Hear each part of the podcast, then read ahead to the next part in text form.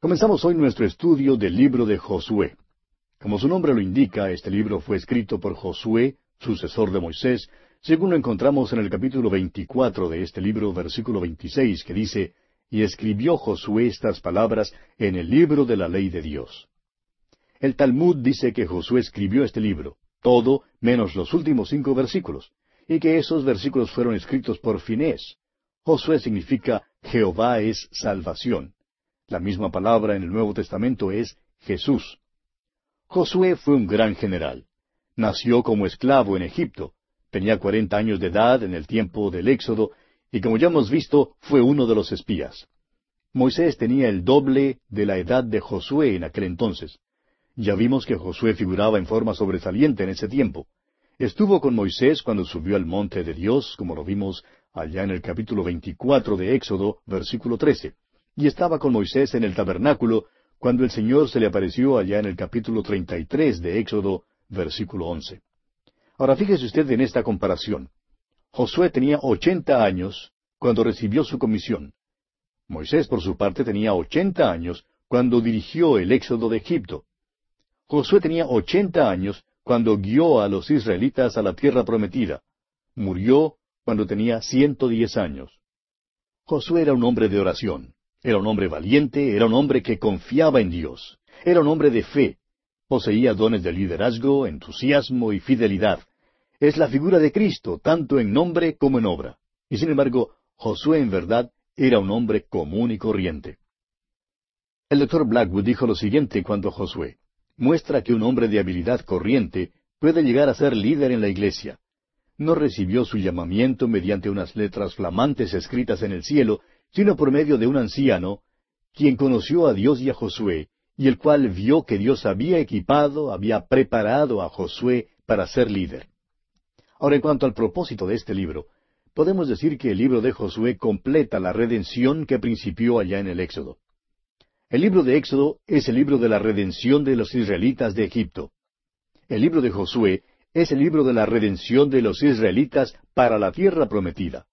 De la misma manera, la salvación no es sólo una redención del infierno, sino también una redención para el cielo. La justificación no es solamente la substracción de nuestros pecados, sino también la adición de la justicia de Cristo. El apóstol Pablo lo declara de la siguiente manera en la carta a los Romanos capítulo cuatro versículos veintitrés al veinticinco, hablando de la fe de Abraham y cómo le fue contada por justicia. Y dice, no solamente con respecto a él se escribió que le fue contada, es decir, que le fue contada por justicia, sino también con respecto a nosotros, a quienes ha de ser contada, esto es, a los que creemos en el que levantó de los muertos a Jesús, Señor nuestro, el cual fue entregado por nuestras transgresiones y resucitado para nuestra justificación. Ahora aquí hay una transición muy importante que debemos notar. No hubo ninguna escritura sagrada escrita por Moisés. Hasta aquí Jehová había hablado por sueños, visiones o por el ministerio angélico. Ahora se presenta un nuevo método. La ley de Moisés es la voz escrita de Jehová. Dios dirige a Josué hacia el libro de la ley, y él debe meditar en él y hacer conforme a todo lo que en él está escrito, como vemos en el versículo ocho del capítulo uno, donde dice Nunca se apartará de tu boca este libro de la ley, sino que de día y de noche meditarás en él, para que guardes y hagas conforme a todo lo que en él está escrito, porque entonces harás prosperar tu camino y todo te saldrá bien. José, pues, se dirige a la palabra de Dios. Ahora el versículo clave en este libro de Josué lo encontramos en el capítulo uno, el versículo tres, que dice, Yo os he entregado, como lo había dicho a Moisés, todo lugar que pisare la planta de vuestro pie. Israel debía entrar y tomar posesión de la tierra. Claro que había que librar batallas, habría conflicto y conquista, debían apoderarse del enemigo y destruirlo. Ahora estas cosas no pueden decirse en cuanto al cielo. El cielo es un regalo de la gracia de Dios. El cielo no es un lugar de conflicto y conquista. Por eso la posesión de la tierra prometida no puede representar al cielo. El libro de Josué realmente se puede comparar más bien con el libro de Efesios en el Nuevo Testamento. Usted y yo hemos sido redimidos, somos bendecidos con toda bendición espiritual en los lugares celestiales en Cristo, como nos dice el apóstol Pablo en su carta a los Efesios capítulo uno versículo tres. Ahora tenemos que tomar posesión de estas bendiciones. El libro de Josué es profético de Israel y típico de la iglesia. Israel recibió el título de propiedad de la tierra, como lo menciona el profeta Jeremías en el capítulo 23 de su profecía, versículo ocho, donde leemos Vive Jehová que hizo subir y trajo la descendencia de la casa de Israel de tierra del norte y de todas las tierras a donde yo los había echado, y habitarán en su tierra. También el profeta Ezequiel se refiere a esto en el capítulo 37 de su profecía, versículo 21. El conflicto y la conquista van juntos con la posesión de la tierra. Ahora la palabra clave en este libro de Josué es la palabra posesión. La palabra clave no es victoria. Dios gana la victoria. Israel recibe liberación y posesión. Ahora la pertenencia de Israel era incondicional la posesión de Israel era condicional. Por tanto, al cristiano hoy en día le es dado el título de propiedad de las bendiciones espirituales, como vimos ya en Efesios 1.3. La posesión y la experiencia práctica de esas bendiciones depende del conflicto y de la conquista. Estas nunca se logran por la energía de la carne, sino mediante el poder del Espíritu Santo obrando en la vida del creyente que se la entregue totalmente. Ahora los israelitas nunca poseyeron toda la tierra que Dios les había dado. En el capítulo uno, versículo cuatro de este libro de Josué, tenemos la extensión de la tierra prometida. En el capítulo trece, versículo uno, vemos que no la poseían toda. En el capítulo once, versículo dieciséis, Josué había conquistado la tierra y tuvieron acceso a ella. Y más adelante en el versículo 23 del mismo capítulo 11 vemos que a cada tribu le fue distribuida su porción, pero tenían que expulsar al enemigo. Tenía que haber una ocupación gradual de la tierra de parte de cada tribu. Comencemos pues a estudiar el capítulo 1 de este libro de Josué. El tema central de este capítulo 1 comprende tres aspectos. Primero, el nombramiento de Josué como sucesor de Moisés. En segundo lugar, la promesa de Dios de ayudar a Josué. Y en tercer lugar, la preparación que Josué hace del pueblo para pasar el Jordán. El libro de Josué debe comenzar propiamente en Deuteronomio capítulo 34, el cual nos cuenta de la muerte y sepultura de Moisés. Es la creencia de muchos eruditos que este último capítulo del libro de Deuteronomio fue escrito en realidad por Josué. Aquí en el capítulo uno de Josué Dios fortalece a Josué y presenta e inicia a la nación en una nueva modalidad de vida. La jornada por el desierto ya había pasado. Ya no son nómadas del desierto, sino moradores en la tierra. Rubén, Gad y la media tribu de Manasés tienen posesiones al lado oriental del río Jordán. Consideremos pues el nombramiento de Josué como sucesor de Moisés. Leamos el versículo uno de este capítulo uno de Josué. Aconteció después de la muerte de Moisés, siervo de Jehová, que Jehová habló a Josué hijo de Nun, servidor de Moisés, diciendo, Ahora vemos aquí que Josué fue el sucesor de Moisés.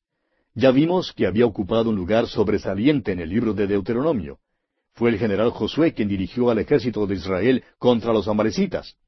¿Recuerda usted que Josué, junto con Caleb y diez hombres más, entraron como espías en la tierra de Canaán? Josué trajo un informe favorable y creía que con la ayuda de Dios Israel podría conquistar la tierra. Ahora nos hemos referido solo a dos acontecimientos que se registran en cuanto a la vida de Josué, pero hay unos ocho más. Le sugerimos tomar una concordancia y buscar la palabra Josué y leer las citas bíblicas que allí se da, y quedará usted sorprendido al ver lo prominente que ya era Josué. De modo pues que no es extraño ni sorprendente hallar que Josué fuera el sucesor de Moisés. Lo que es extraño es que este hombre no era extraordinario, sino más bien común y corriente. El libro de Josué completa, como lo hemos dicho, la redención que principió en el Éxodo. El libro del Éxodo es el libro de la redención de los israelitas de Egipto. El libro de Josué, por su parte, es el libro de la redención de los israelitas para la tierra prometida. La salvación no es solamente una redención del infierno, sino también una redención para el cielo. La justificación no tan solo significa la substracción de nuestros pecados aquí, sino también la adición de la justicia de Cristo en el cielo. Josué es un libro muy interesante, amigo oyente. El significado de este libro ha sido interpretado de varias maneras. Una interpretación que no es tan popular ahora es que la tierra prometida describe al cielo. Algunos de los antiguos himnos que nos gusta cantar dan esta idea. Una interpretación que está más de acuerdo con la realidad sería que la tierra prometida describe a los creyentes en el mundo. Cuando Israel entró en la tierra prometida, tuvo que librar batallas, hubo conflicto y conquista. Ahora eso no describe al cielo. El cielo es más bien un lugar de descanso y de paz. El libro de Josué en el Antiguo Testamento se puede comparar con la epístola del apóstol Pablo a los Efesios en el Nuevo Testamento. Es profético de Israel en el futuro porque entrarán en la tierra con gran bendición. Y también es típico de la iglesia del día de hoy. Los creyentes hoy en día pueden vivir en el desierto o pueden vivir la vida cristiana en la tierra prometida. Llegamos a la tierra poniendo nuestra fe en la persona y en la obra de Jesucristo. Somos traídos a los lugares celestiales y somos bendecidos con toda bendición espiritual también, pero tenemos que tomar posesión de esas bendiciones. Dice el apóstol Pablo en su carta a los Efesios capítulo uno versículo tres Bendito sea el Dios y Padre de nuestro Señor Jesucristo, que nos bendijo con toda bendición espiritual en los lugares celestiales en Cristo. Bien, volviendo ahora a este capítulo uno Josué, leamos el versículo dos. Mi siervo Moisés ha muerto. Ahora pues levántate y pasa este Jordán, tú y todo este pueblo, a la tierra que yo les doy a los hijos de Israel. Note usted que dice, mi siervo Moisés ha muerto. A Moisés no le fue permitido guiar a los israelitas hasta la tierra prometida. Moisés representaba la ley y la ley no nos puede salvar. La ley es un revelador, no es un redentor. Nos muestra que somos pecadores. La ley nunca fue un salvador, y a Moisés no le fue permitido guiar a Israel a la tierra prometida a causa de su falta. El problema no estaba en la ley, sino en Moisés, así como el problema está en nosotros mismos. La ley revela que estamos destituidos de la gloria de Dios. El Señor dice aquí en este versículo dos, mi siervo Moisés ha muerto. Solo Josué, o sea, Jesús nuestro Salvador, puede guiarnos a la tierra prometida en la actualidad. Este versículo nos dice que la tierra fue dada a Israel. Le pertenecía a Israel en forma incondicional. Dios la prometió a Abraham y a su descendencia, y Dios reafirmó su promesa muchas veces en el libro de Génesis. En el libro de Deuteronomio, Dios hizo el pacto palestino con Israel, el cual les dio la tierra como una posesión eterna. Leamos ahora el versículo tres de este capítulo uno de Josué. Yo os he entregado, como lo había dicho a Moisés, todo lugar que pisare la planta de vuestro pie. Dios les había dado esa tierra. La tierra está allí, pero sólo podrían disfrutar de ella si tomaban posesión de ella. Esa parte de la tierra sobre la cual caminaban les pertenecería a ellos. Hablando comparativamente, amigo oyente, se nos dice en Efesios 1.3 que somos bendecidos con toda bendición espiritual en los lugares celestiales en Cristo. Desafortunadamente, muy pocos cristianos toman posesión de las bendiciones espirituales que les pertenecen. Hace años, un inglés se mudó a los Estados Unidos. Poco después de su llegada, desapareció. Un día, un tío que tenía en Inglaterra murió y le dejó una herencia de cinco millones de dólares. La policía en Londres buscaba a este hombre por todas partes y la última dirección que tenía era en la ciudad de Chicago. Pensaban que él era vago y esperaban encontrarlo en un hotel común de tercera categoría. Lo buscaron, pero nunca pudieron encontrarle. Un día mucho más tarde, lo encontraron muerto de frío en la entrada de un hotel muy pobre. No tenía ni cinco centavos en el bolsillo. Sin embargo, era heredero de cinco millones de dólares. Fíjese usted, simplemente no había tomado posesión de lo que era de él. No se apoderó de lo que le pertenecía. Amigo oyente, Dios les dio a los israelitas la tierra prometida, pero nunca la poseyeron. El hecho es que Israel poseyó muy poca tierra. Y muchos cristianos hoy en día son así como los israelitas. Son bendecidos con toda bendición espiritual y sin embargo algunos mueren como vagos en la entrada sin tomar posesión de esas bendiciones. ¡Qué tragedia, amigo oyente! El libro de Josué nos dirá cómo tomar posesión de lo que es nuestro. Habrá conflicto y por tanto se nos manda en el capítulo seis de la carta del apóstol Pablo a los Efesios vestirnos de toda la armadura de Dios. Tenemos un enemigo espiritual que lucha contra nosotros. Dice el capítulo seis de la carta a los Efesios, versículo doce, porque no tenemos lucha contra sangre y carne, sino contra principados, contra potestades, contra los gobernadores de las tinieblas de este siglo, contra huestes espirituales de maldad en las regiones celestes. Hay una victoria que tiene que ser ganada. Para ser victoriosos debemos vestirnos de toda la armadura de Dios, y entonces ganaremos mediante Jesucristo. Por Él recibiremos salvación y posesiones, así como Israel las recibió. Cada victoria que los israelitas ganaban era dada por Dios. Nunca ganaban nada por sí mismos. Bien, volviendo ahora al capítulo uno de Josué, leamos el versículo cuatro. Desde el desierto y el Líbano hasta el gran río Éufrates, toda la tierra de los Eteos, hasta el gran mar donde se pone el sol, será vuestro territorio.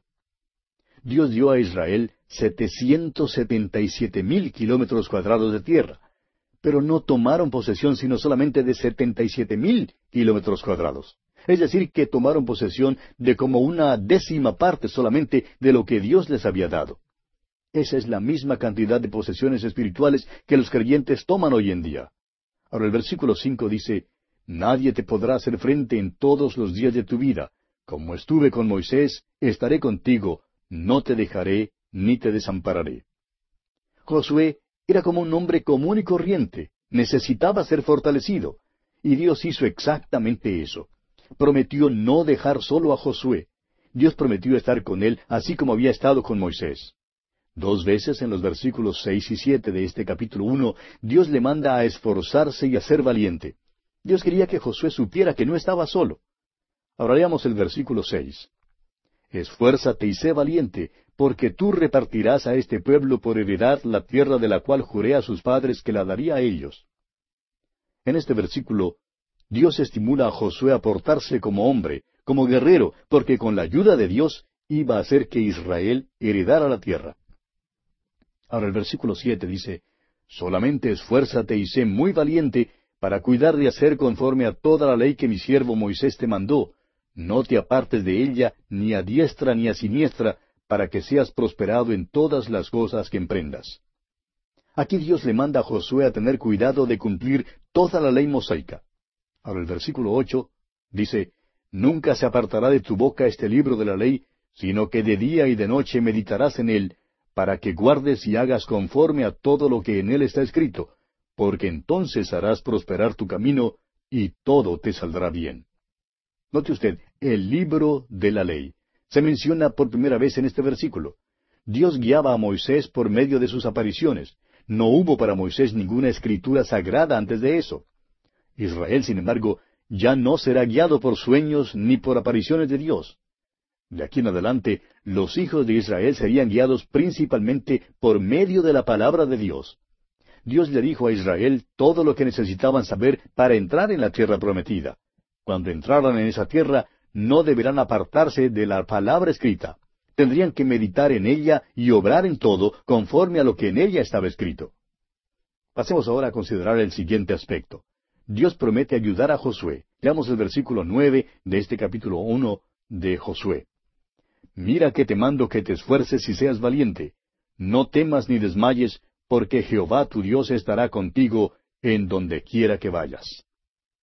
Josué debe tomar la palabra de Dios en una mano y una espada en la otra. Se le ordena entrar en acción por la fe y esforzarse y ser valiente. Como Israel, nosotros debemos esforzarnos y ser valientes también. Debemos andar con la palabra de Dios en una mano y con la espada del Espíritu en la otra. Tenemos que ponernos en marcha por la fe. Necesitamos apropiarnos de nuestras posesiones espirituales por la fe. Recuerde que estamos en un país enemigo. Somos peregrinos y extranjeros en esta tierra. Necesitamos llevar con nosotros la palabra de Dios al viajar. Y pasamos ahora al tercer aspecto. Josué prepara al pueblo para pasar el Jordán. Leamos el versículo diez de este capítulo uno de Josué. Y Josué mandó a los oficiales del pueblo, diciendo, Ahora este versículo nos muestra que Josué se encargó del ejército. No se encargó de él con presunción, sino con confianza. Lo hizo porque Dios le mandó que lo hiciera. Dios había prometido a Moisés que estaría con él. Cuando Moisés volvió a Egipto, después de pasar años en Madián, él tenía miedo. Pero usted recordará que Dios le dijo allá en el capítulo cuatro de Éxodo, versículo doce, Ahora pues ve, y yo estaré con tu boca, y te enseñaré lo que hayas de hablar. Este es el método de Dios, amigo oyente. Dios también llamó a Jeremías en un tiempo difícil.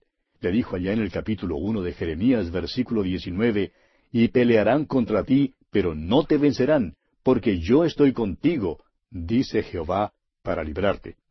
¿Puede usted, amigo oyente, decir con el salmista, Jehová está conmigo, ¿no temeré lo que me pueda hacer el hombre? Confianza en Dios y valor ante los hombres son las cosas que caracterizaron a Josué.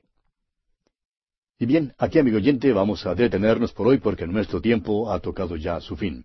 Continuaremos la consideración de este capítulo uno de Josué en nuestro próximo programa, Dios mediante.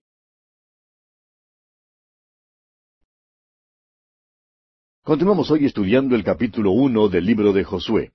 Y en nuestro programa anterior estábamos hablando de cómo Josué prepara al pueblo para pasar el Jordán. Y el versículo diez de este capítulo uno del libro de Josué dice, Y Josué mandó a los oficiales del pueblo, diciendo. Ahora, este versículo nos muestra que Josué se encargó de veras del ejército. No creemos que se encargara del ejército con presunción, sino más bien con confianza. Dice aquí, y Josué mandó a los oficiales. Ahora lo hizo porque Dios le mandó que lo hiciera. ¿Recuerda usted que Dios había prometido a Moisés que estaría con él? Y cuando Moisés volvió a Egipto después de pasar años en Madián, él tenía miedo.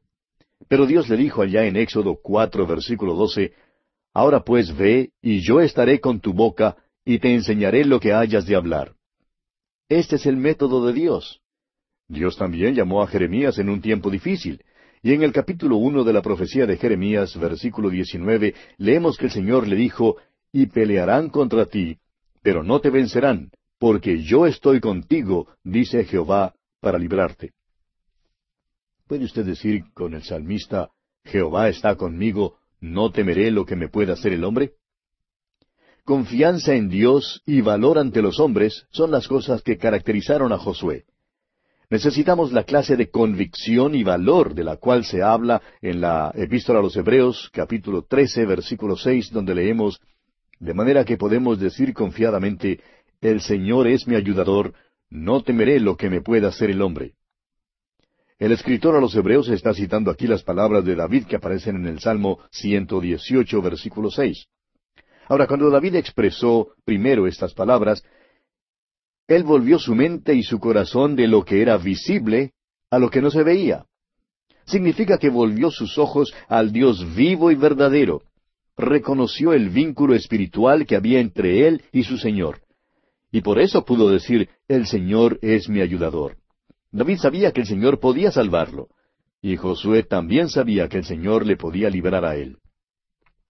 Permítanos decir aquí algunas pocas cosas en cuanto al libro de Josué. La nación de Israel es la nación prominente en el Antiguo Testamento. Nació en el Génesis. En el libro de Éxodo fue escogida. En Números fue probada. En el libro de Levítico fue aceptada por la sangre. En el libro de Deuteronomio recibe instrucción. Y ahora, aquí en el libro de Josué, hay conflicto y conquista. Este es el libro de los lugares celestiales que toma posesión de las grandes verdades espirituales que son nuestras hoy en día así como hace la epístola a los Efesios en el Nuevo Testamento.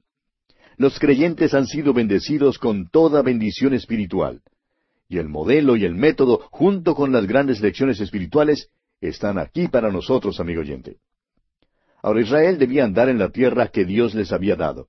Tenían que tomar la tierra del enemigo y ganarse la vida del terreno mismo. Dios tenía un programa para Israel.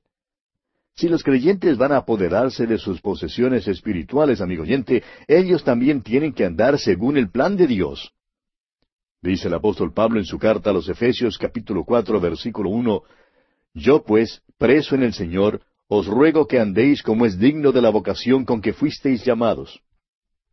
El apóstol continúa diciendo en los versículos dos y tres que los creyentes deben andar con toda humildad y mansedumbre, soportándoos con paciencia los unos a los otros en amor, solícitos en guardar la unidad del Espíritu en el vínculo de la paz.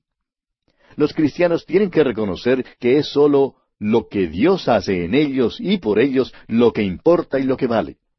Cada creyente debe poder decir, como dijeron Josué y David, no a nosotros, oh Jehová, no a nosotros, sino a tu nombre da gloria, por tu misericordia, por tu verdad. Los creyentes no reciben la victoria, es Dios quien la recibe. Los creyentes reciben las posesiones. Las bendiciones espirituales llegan a ser nuestras cuando la victoria es de Él. Una vez el apóstol Pablo dijo al joven predicador Tito en el capítulo tres de su carta a este joven, versículos cinco y seis, nos salvó no por obras de justicia que nosotros hubiéramos hecho, sino por su misericordia, por el lavamiento de la regeneración y por la renovación en el Espíritu Santo, el cual derramó en nosotros abundantemente por Jesucristo nuestro Salvador. Luego en su carta a los Efesios, capítulo dos, versículos ocho y nueve, leemos las siguientes palabras. Porque por gracia sois salvos por medio de la fe, y esto no de vosotros, pues es don de Dios, no por obras, para que nadie se gloríe. Y leemos en la carta a los Hebreos, capítulo once, versículo ocho, lo siguiente. Por la fe Abraham, siendo llamado, obedeció para salir al lugar que había de recibir como herencia, y salió sin saber a dónde iba. Abraham pudo haberse quedado en Ur de los Caldeos y todavía haber dicho que creía lo que Dios decía, pero no habría valido de nada, porque sus palabras habrían sido vanas y sin sentido. Amigo oyente, uno revela o demuestra su fe mediante la acción. Abraham salió de Ur de los Caldeos, obedeció a Dios. Eso es lo que significa confiar verdaderamente en Dios. Ahora Josué creyó a Dios. Dios le había estimulado y le había mandado a entrar en acción. La palabra de Dios debía ser su autoridad. No debía apartarse de su boca. Tenía que meditar en ella. Debía obrar en todo conforme a lo que en ella estaba escrito. Esa es la fórmula de la fe. Leamos ahora el versículo once de este capítulo uno de Josué. Pasad por en medio del campamento y mandad al pueblo diciendo, Preparaos comida, porque dentro de tres días pasaréis el Jordán para entrar a poseer la tierra que Jehová vuestro Dios os da en posesión. La tierra prometida es propiedad de Israel en forma incondicional, pero la posesión de ella es condicional. Israel tenía que tomar la tierra. La palabra clave del libro de Josué, como ya lo hemos dicho, no es victoria. Es Dios quien gana la victoria. La palabra clave en este libro es posesión. Israel debía tomar posesión de la tierra. Un poco más tarde, cuando Israel entró en la tierra, el maná cesó y comieron los productos de la tierra. Ese fruto de la tierra sería lo que tomaran del enemigo. No tendrían ninguna oportunidad de cultivarlo. Ahora, entre el tiempo en que comieron el maná y el tiempo cuando comieron del fruto de la tierra, hubo un período cuando Israel recorrió la comarca en busca de forraje y víveres. Ahora leemos aquí en el versículo once que dice, Preparaos comida, porque dentro de tres días pasaréis el Jordán. Esto no era maná, porque tenían que recoger el maná todos los días. El maná no se guardaba. Si era guardado por más de un día, no servía. Los hijos de Israel tenían que recoger el maná cada mañana. Es por eso que se nos manda en la carta a los Efesios, capítulo cinco, versículo dieciocho, a ser llenos del Espíritu. Ahora, ser lleno del Espíritu no es asunto de una sola vez. Usted no llega a la bomba de gasolina una sola vez para decirle al encargado que llene el tanque, para luego sellar el tanque porque nunca jamás le será necesario comprar gasolina. Esa sería presunción. El hecho es que usted sería necio si así lo hiciera. Sin embargo, amigo oyente, hay muchos cristianos que creen que pueden gozar de una sola experiencia y que no hay nada más de lo cual gozarse. Amigo oyente, si usted va a andar con el Señor y a vivir por Él, necesita de una plenitud diaria del Espíritu Santo de Dios. Ahora, siento que usted llena tres veces al día al hombre físico, ¿no sería malo llenar también tres veces al día al hombre espiritual? Todos, amigo oyente, todos necesitamos la plenitud constante del Espíritu Santo, una dependencia de Él y una confianza en Él. Continuemos ahora leyendo el versículo doce de este capítulo uno de Josué.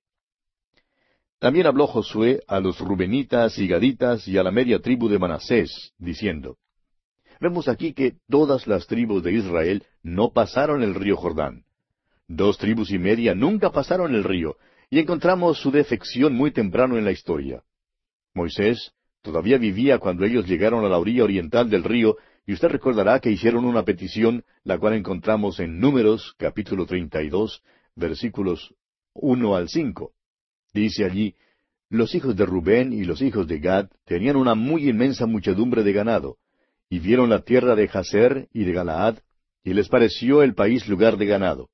Vinieron pues los hijos de Gad y los hijos de Rubén, y hablaron a Moisés y al sacerdote Eleazar, y a los príncipes de la congregación, diciendo, ahora pasando al versículo cinco de este capítulo treinta y dos de Números, dice, Si hallamos gracia en tus ojos, dese esta tierra a tus siervos en heredad, y no nos hagas pasar el Jordán.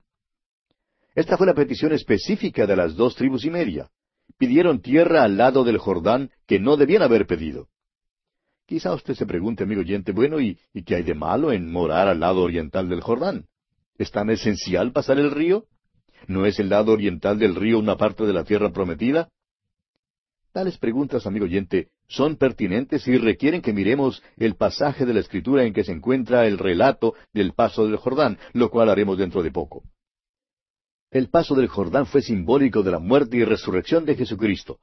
Sin embargo, de ninguna manera manifiesta la muerte física nuestra. Cristo solo colgó en la cruz, y Él llevó nuestros pecados. El río Jordán habla de la santificación, y la muerte de Cristo fue para nuestra santificación. El Señor Jesucristo murió hace unos veinte siglos, y el apóstol Pablo expresa con claridad en el capítulo seis de su epístola a los romanos que somos identificados con Él en su muerte por el bautismo. Ahora la palabra griega que el apóstol usa es baptizo, y su sentido aquí no tiene nada que ver con agua. Habla de identificación. Somos identificados con Cristo en su muerte, y cuando Él murió, amigo oyente, Él murió por nosotros. Su muerte fue la muerte nuestra. Cuando Él resucitó de los muertos, nosotros resucitamos de los muertos, y hoy en día estamos unidos a un Cristo vivo. Es sólo en la medida que seamos unidos a Él que podemos gozarnos de toda bendición espiritual. Cuando los hijos de Israel pasaron el río Jordán, se constituyeron en ciudadanos de Palestina y llegaron a identificarse con esa tierra. Cuando usted, amigo oyente, viene a Cristo y le acepta como su Salvador personal, la muerte de Cristo llega a ser la muerte suya y la resurrección de Cristo la resurrección suya. Piensa en el resultado trágico de quien pierde esta identificación. Dice el apóstol Pablo en su carta a los Efesios capítulo dos versículos cuatro al siete, Pero Dios, que es rico en misericordia, por su gran amor con que nos amó, aun estando nosotros muertos en pecados, nos dio vida juntamente con Cristo. Por gracia sois salvos. Y juntamente con Él nos resucitó y asimismo nos hizo sentar en los lugares celestiales con Cristo Jesús para mostrar en los siglos venideros las abundantes riquezas de su gracia en su bondad para con nosotros en Cristo Jesús. Cuando Cristo murió, amigo oyente, Él murió por el pecado suyo, a fin de que usted tuviera vida. Y cuando Él resucitó de los muertos, la vida de Él fue la vida suya. Y usted ahora está unido a un Dios vivo. Amigo oyente, esa es una de las grandes verdades de la palabra de Dios. Había pues dos tribus y media entre los israelitas que no pasaron el Jordán. El río Jordán habla de la muerte y resurrección de Cristo. Usted y yo, amigo oyente, recibimos nuestras posesiones espirituales mediante la muerte, sepultura y resurrección de Jesucristo. El apóstol Pablo dice en su carta a los Colosenses, capítulo tres, versículo uno, Si pues habéis resucitado con Cristo, buscad las cosas de arriba donde está Cristo, sentado a la diestra de Dios. Esto es lo que los creyentes deben hacer hoy en día. Recibimos todo esto pasando el Jordán. Muchos cristianos no saben que han sido sepultados juntamente con Cristo para muerte y levantados con Él para resurrección. No lo consideran como cierto y no se entregan a Él y luego se preguntan por qué las cosas no van bien en su vida cristiana. Volviendo ahora al capítulo uno del libro de Josué, leamos los versículos trece y catorce, donde Josué continúa hablando a estas dos tribus y media, y dice Acordaos de la palabra que Moisés, siervo de Jehová, os mandó, diciendo Jehová vuestro Dios os ha dado reposo y os ha dado esta tierra. Vuestras mujeres, vuestros niños y vuestros ganados quedarán en la tierra que Moisés os ha dado a este lado del Jordán. Mas vosotros, todos los valientes y fuertes, pasaréis armados delante de vuestros hermanos y les ayudaréis. El ejército de las dos tribus y media tenía que pasar el Jordán. Aunque las mujeres, los niños y los ganados se quedaran y no pasaran el río, el ejército tenía que pasar el Jordán y entrar en el conflicto. Las batallas del Señor, amigo oyente, no pueden ser libradas sin la victoria de Él. Y en este pasaje Dios está ilustrando una verdad importante para nosotros. Israel tuvo que vestirse de toda la armadura de Dios. Aquella armadura es la obra redentora de Cristo. Esta es la única manera por la cual los cristianos podrán luchar, y ese es el mensaje aquí. En el libro de los jueces veremos que las dos tribus y media se equivocaron al no pasar el Jordán. Usted recordará que cuando el Señor Jesucristo pasó el mar de Galilea y llegó al país de los Gadarenos, encontró a los judíos ocupándose en el negocio de cerdos. Principiaron mal al no pasar el Jordán. Y muchos cristianos hoy en día, amigo oyente, están ocupados en el negocio de cerdos y sufren muchas frustraciones. Lo que debieran hacer es entrar en el descanso que Él ha provisto mediante su muerte y resurrección. Y así, amigo oyente, concluimos nuestro estudio de este primer capítulo del libro de Josué. Llegamos ahora al capítulo dos. En ese capítulo vemos que Raab recibe y esconde a los dos espías enviados desde Sittim. El pacto entre los espías y Raab y el regreso e informe de los espías. Este capítulo nos presenta a una mujer de carácter y moralidad dudosos. Era prostituta y su nombre es Raab. Se le menciona en la carta a los Hebreos capítulo once como heroína de la fe. Hebreos capítulo once versículo treinta y uno dice, Por la fe Raab la ramera no pereció juntamente con los desobedientes, habiendo recibido a los espías en paz. No nos gusta pensar en el capítulo once de la carta a los Hebreos como un capítulo acerca de los héroes de la fe. El hacerlo pone el énfasis sobre el hombre y la humanidad. Y nos gusta más bien poner el énfasis sobre la fe. El capítulo once de la carta a los Hebreos registra lo que hizo la fe en todas las edades, bajo todas las circunstancias, en las vidas de los hombres y mujeres. Significa que la fe puede hacer lo mismo hoy en día por usted y por mí. Los espías fueron enviados a la tierra no para ver si podían entrar en la tierra, sino para explorar cómo podían entrar mejor. Mientras los espías están en la tierra, Dios hace un paréntesis para salvar a Raab la ramera, y la salvó por la fe. Se la menciona en la genealogía de Cristo, como la encontramos en el Evangelio según San Mateo capítulo uno, versículo cinco, donde leemos Salmón engendró de Raab a Booz, Booz engendró de Ruth a Obed, y Obed a Isaí. Se incluyó en la genealogía por la fe. Ahora, si Dios salvó a la ramera de Jericó, ¿No cree usted que pudiera haber salvado también al alcalde del pueblo que quizá era peor o más malo que Raab? El alcalde de Jericó también pudo haberse salvado si él hubiera creído en Dios. En realidad, ninguno debió haber perecido. Comencemos pues considerando este primer aspecto que encontramos aquí en este capítulo dos del libro de Josué. Raab recibe y esconde a los dos espías. Leamos el versículo uno de este capítulo dos de Josué. Josué, hijo de Nun, envió desde Sittim dos espías secretamente diciéndoles, Andad, reconoced la tierra y a Jericó. Y ellos fueron y entraron en casa de una ramera que se llamaba Raab, y posaron allí. Treinta y ocho años antes, Josué mismo había entrado en la tierra de Canaán como espía. Su misión fue ver si era posible que los hijos de Israel tomaran la tierra. Ahora la misión de los espías esta vez era diferente debían elegir la mejor manera para que Israel entrara en esa tierra. No se nos dice cómo se encontraron los espías con Raab, sino que simplemente posaron en su casa. Continuemos ahora leyendo los versículos dos hasta el siete de este capítulo dos de Josué. Y fue dado aviso al rey de Jericó diciendo, He aquí que hombres de los hijos de Israel han venido aquí esta noche para espiar la tierra. Entonces el rey de Jericó envió a decir a Raab, Saca a los hombres que han venido a ti y han entrado a tu casa, porque han venido para espiar toda la tierra. Pero la mujer había tomado a los dos hombres y los había escondido y dijo, Es verdad que unos hombres vinieron a mí, pero no supe de dónde eran. Y cuando se iba a cerrar la puerta, siendo ya oscuro, Esos hombres se salieron y no sé a dónde han ido. Seguidlos a prisa y los alcanzaréis. Mas ella los había hecho subir al terrado y los había escondido entre los manojos de lino que tenía puestos en el terrado. Y los hombres fueron tras ellos por el camino del Jordán hasta los vados, y la puerta fue cerrada después que salieron los perseguidores. Cuando Raab la ramera recibió a los espías, se arriesgó. Se podría decir que ella fue desleal a su rey y al gobierno. Sin embargo, una nueva lealtad hacia un nuevo rey se formaba gradualmente en su corazón.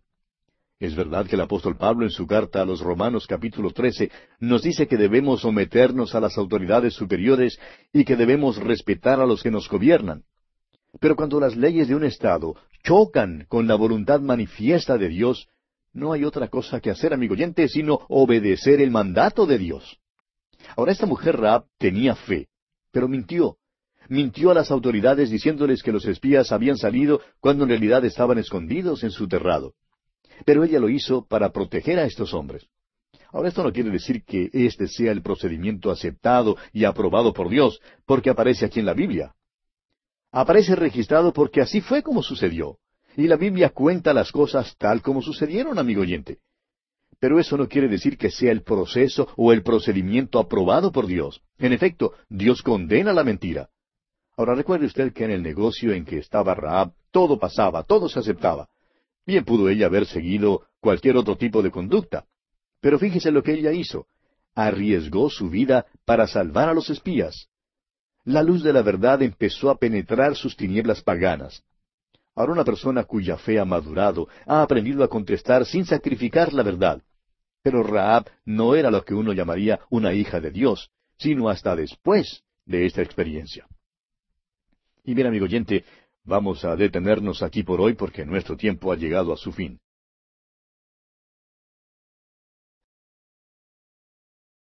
Continuamos nuestro estudio en el capítulo dos del libro de Josué.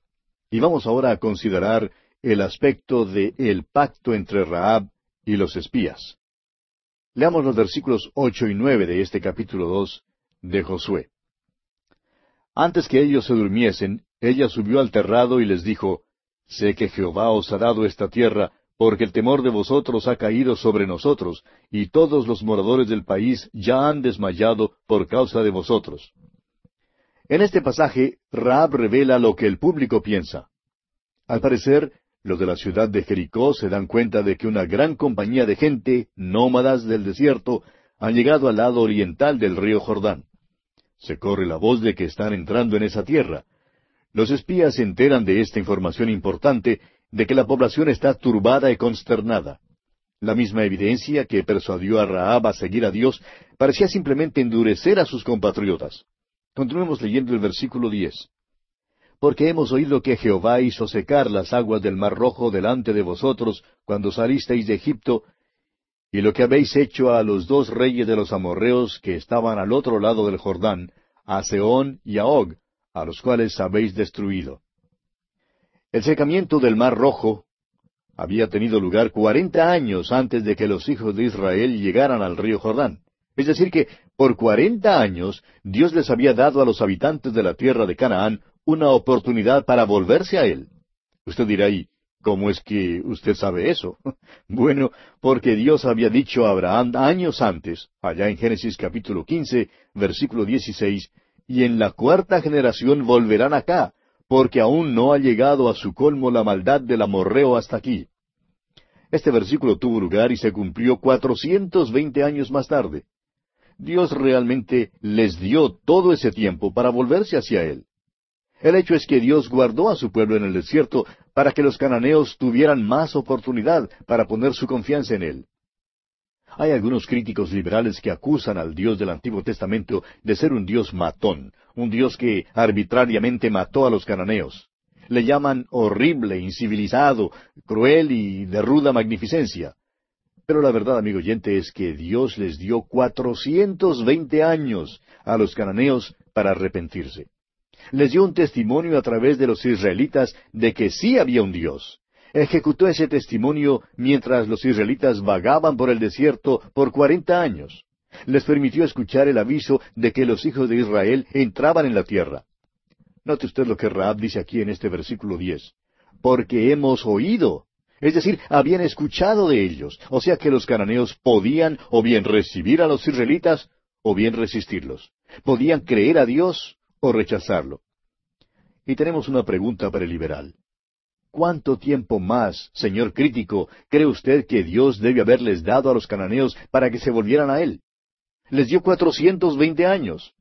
Habría quizá mostrado en un grado más grande que Dios era bondadoso y generoso si les hubiera dado cuatrocientos veintidós años.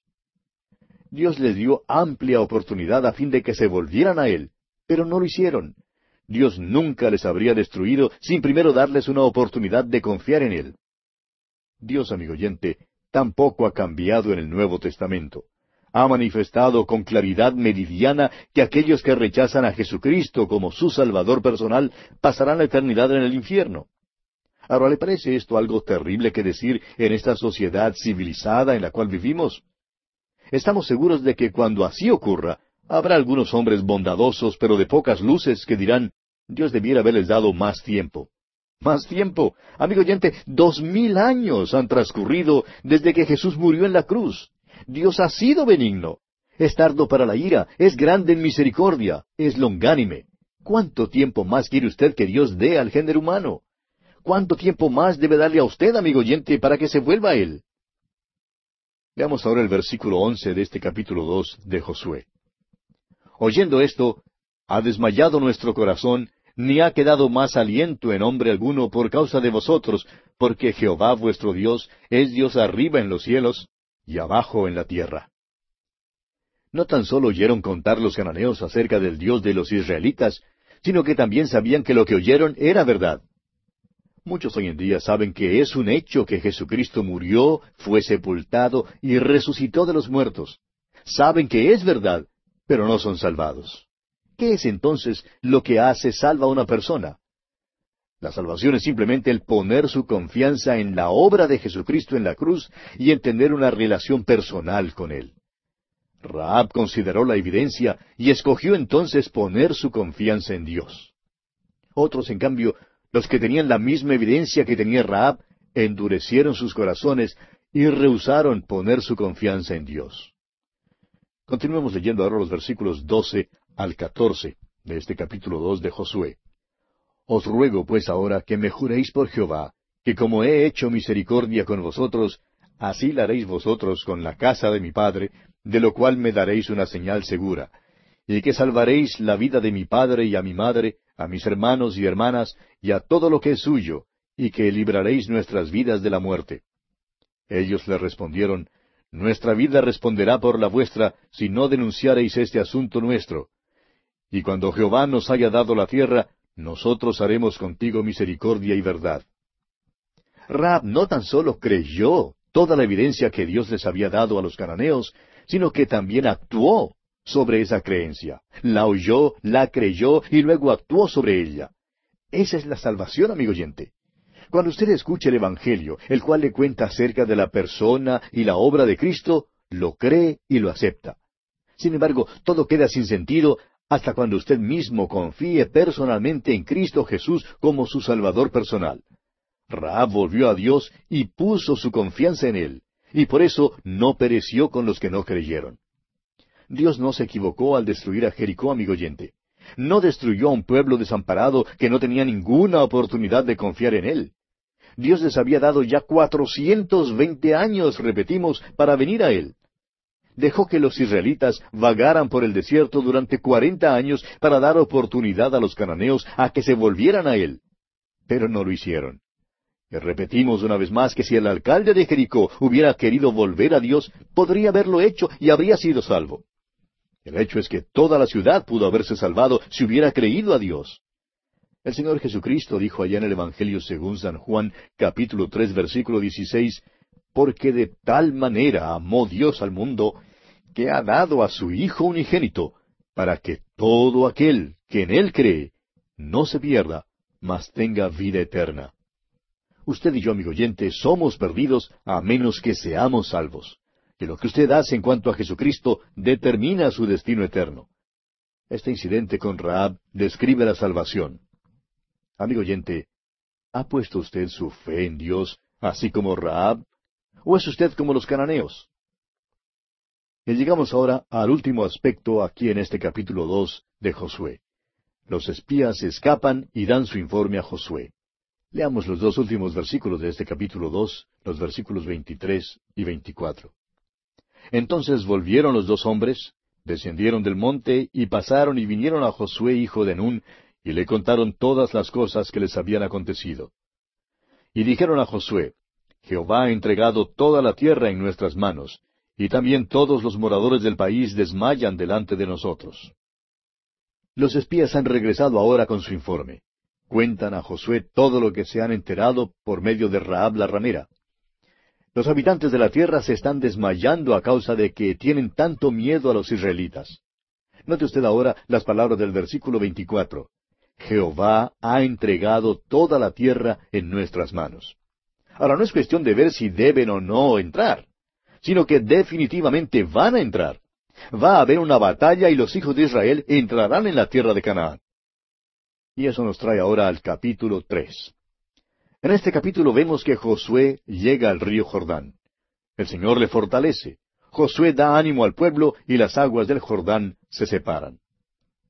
El paso del Jordán a la tierra de Canaán fue un punto decisivo, de vital importancia en cuanto a la fe de los israelitas. Unos cuarenta años antes, los hijos de Israel habían enfrentado una crisis semejante, pero habían fallado. Salir al desierto de Sinaí cruzando el Mar Rojo requería fe. Sin embargo, invadir la tierra de Canaán cruzando el río Jordán requería mucho más fe, porque habiendo pasado el río una vez, no habría ya ninguna posibilidad de escape. Estando en la tierra, tendrían que enfrentar al enemigo con sus ejércitos, sus carros y ciudades amuralladas todos los israelitas dieron este paso juntos, denotando así su entrega total a Dios. Consideremos, pues, el primer aspecto de este capítulo tres de Josué. Israel pasa el Jordán. Leamos los primeros cuatro versículos de este capítulo tres de Josué.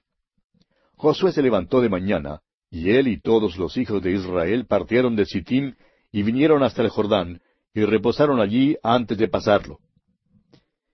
Y después de tres días, los oficiales recorrieron el campamento y mandaron al pueblo diciendo, Cuando veáis el arca del pacto de Jehová vuestro Dios, y los levitas sacerdotes que la llevan, vosotros saldréis de vuestro lugar y marcharéis en pos de ella, a fin de que sepáis el camino por donde habéis de ir, por cuanto vosotros no habéis pasado antes de ahora por este camino. Pero entre vosotros y ella haya distancia como de dos mil codos, no os acercaréis a ella. Dios mandó a Josué y a los hijos de Israel a pasar el río Jordán. Cuando pasaron el Jordán, fue cosa muy distinta a pasar el Mar Rojo. Cuando cruzaron el Mar Rojo, Moisés bajó al agua, alzó su vara y extendió su mano sobre el mar. Toda esa noche las aguas se amontonaron. Pero cuando cruzaron el río Jordán, se trató realmente de un milagro mucho más notable porque era la época de la inundación anual y su paso causó una represa de las aguas que se lanzaban al mar muerto.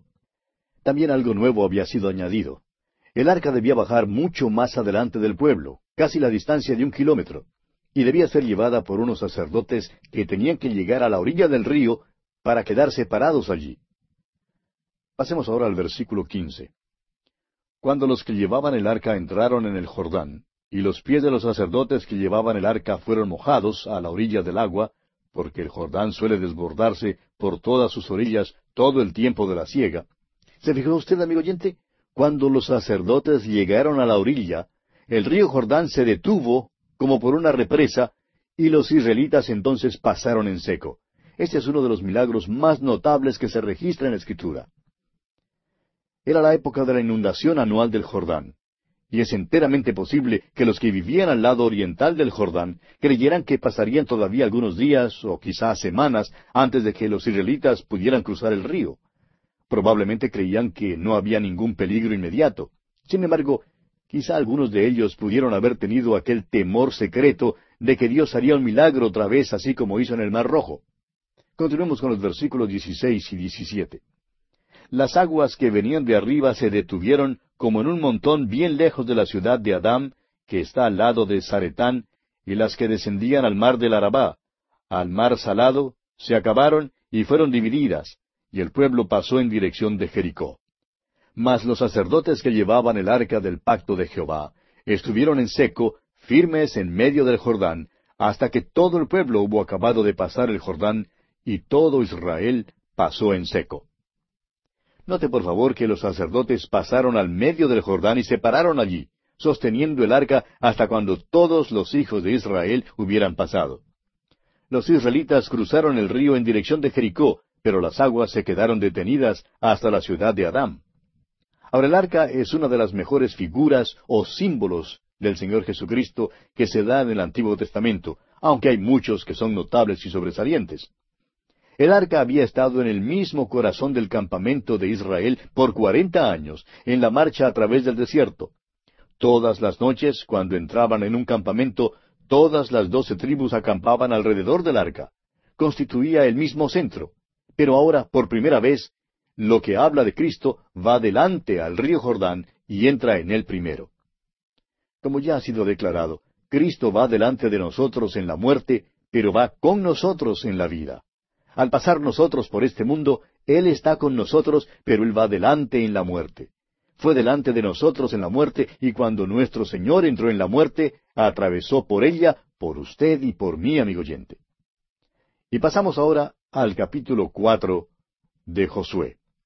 En este capítulo vemos que se nombra a doce hombres para tomar doce piedras del río Jordán como memorial o conmemorativo. Se levanta doce piedras más en medio del río Jordán. Los israelitas pasan el Jordán, Dios alaba a Josué, y se erige las doce piedras en Gilgal. Leamos los primeros tres versículos de este capítulo cuatro de Josué.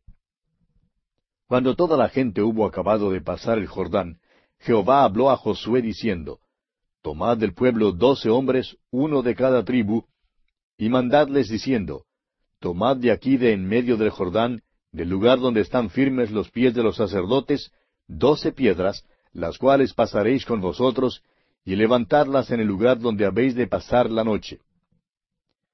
Esto es algo que hicieron como lo vemos aquí en el versículo ocho, donde leemos, Y los hijos de Israel lo hicieron así como Josué les mandó. Tomaron doce piedras de en medio del Jordán, como Jehová lo había dicho a Josué, conforme al número de las tribus de los hijos de Israel, y las pasaron al lugar donde acamparon, y las levantaron allí. Las doce piedras que fueron tomadas del Jordán y levantadas en la orilla occidental del río hablan de la resurrección de Cristo. Ahora el versículo nueve dice, Josué también levantó doce piedras en medio del Jordán, en el lugar donde estuvieron los pies de los sacerdotes que llevaban el arca del pacto, y han estado allí hasta hoy. Se levantó doce piedras en las aguas de la muerte. Esas doce piedras fueron levantadas en el Jordán para hablar de la muerte de Cristo. Cuando Josué escribió su libro, esas piedras ya estaban en el Jordán. Ahora, ¿cómo cruzaron el río los israelitas? El arca hablaba de Cristo. Las doce piedras en el río hablaban de la muerte de Cristo, y las doce piedras en la orilla occidental del Jordán hablaban de la resurrección de Cristo. Podemos decir entonces que los hijos de Israel cruzaron el Jordán mediante la muerte y la resurrección de Cristo. Aquellas piedras que podían ser vistas al otro lado del río manifestaban el poder de Dios. Hablan de la gracia de Dios y el hecho de que hoy en día Cristo está a la diestra de Dios. Ahora las doce piedras en el río fueron cubiertas por agua y no podían ser vistas por el pueblo, pero Dios las vio. Y hablan de la ley, la cual nosotros no podemos guardar. Cristo murió por nosotros porque somos culpables delante de Dios.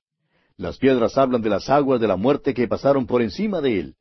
El paso del Jordán, pues, no representa la muerte de los creyentes, representa la muerte con Cristo, de la cual nos apropiamos y por la cual entramos en los lugares celestiales. Y por último, nos llevará al cielo. Solo por la muerte, la sepultura y la resurrección de Cristo entraremos algún día en el cielo. El apóstol Pablo nos dice en su primera carta a los Corintios capítulo quince versículos uno al cuatro Además os declaro, hermanos, el Evangelio que os he predicado, el cual también recibisteis, en el cual también perseveráis, por el cual asimismo, si retenéis la palabra que os he predicado, sois salvos, si no creísteis en vano. Porque primeramente os he enseñado lo que asimismo recibí, que Cristo murió por nuestros pecados conforme a las Escrituras, y que fue sepultado y que resucitó al tercer día conforme a las Escrituras. Es pues por la fe, mediante la muerte y resurrección de Cristo, que pasamos el Jordán y entramos en Canaán en los lugares celestiales. Allí es donde vivimos y tomamos posesión de las bendiciones espirituales. El mismo apóstol Pablo en su carta a los Colosenses capítulo tres versículo uno dice, Si pues habéis resucitado con Cristo, buscad las cosas de arriba donde está Cristo, sentado a la diestra de Dios. En su carta a los Efesios capítulo cuatro versículo uno, el apóstol dice, Yo pues, preso en el Señor, os ruego que andéis como es digno de la vocación con que fuisteis llamados. Este es un andar humilde, es un andar en la unidad del Espíritu. Cuando un hijo de Dios satisface las demandas de Dios, se apropia de grandes bendiciones espirituales. Bien, amigo oyente, vamos a detenernos aquí por esta ocasión porque nuestro tiempo ha concluido ya.